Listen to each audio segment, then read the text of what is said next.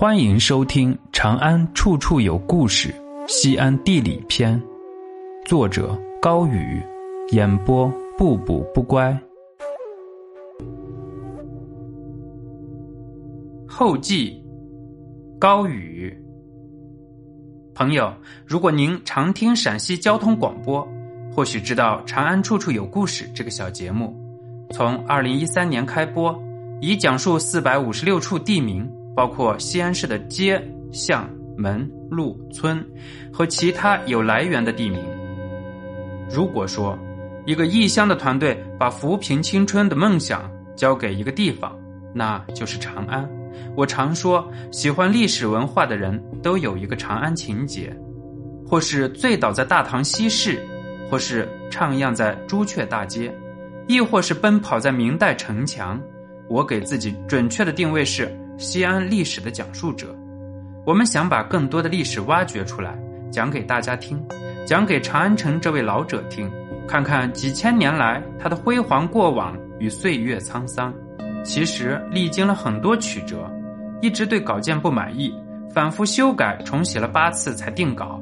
期间又开了多次失眠的会议，拜访各路专家指点，获益匪浅。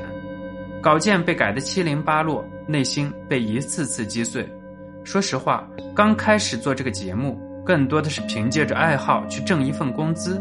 几年下来，多了一份责任和使命。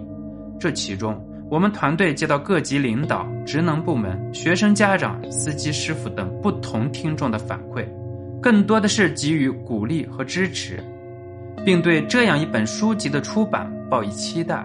我个人认为。长安城最大的特点是包容，它包容了来自甘肃姬姓的西周王朝，来自楚国刘邦的大汉河山，具有鲜卑血统的大唐帝国，包容了做法自闭的商鞅，国士无双的韩信，成人之美的杨素，桀骜不驯的李白，也包容了我这样一个普通话不标准但喜爱西安历史的人。当然，完成这样一个项目，更像是一场拉锯战。书里面的每一个章节、每一个词组，都是我们翻阅大量资料斟酌而成，蕴含着前人的记载，也流淌着我们的心血。我很感激在青春将逝之前能有这样一段经历，让每一天的节目如此生动。感谢彼此执着的奋斗，感谢团队不愿甘为人后。若干年后，我们都会老去，回首往事。终不会有蹉跎岁月的遗憾了。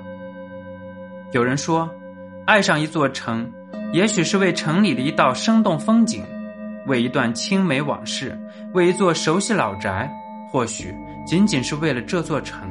就像爱上一个人，有时候不需要任何理由，没有前因，无关风月，只是爱了。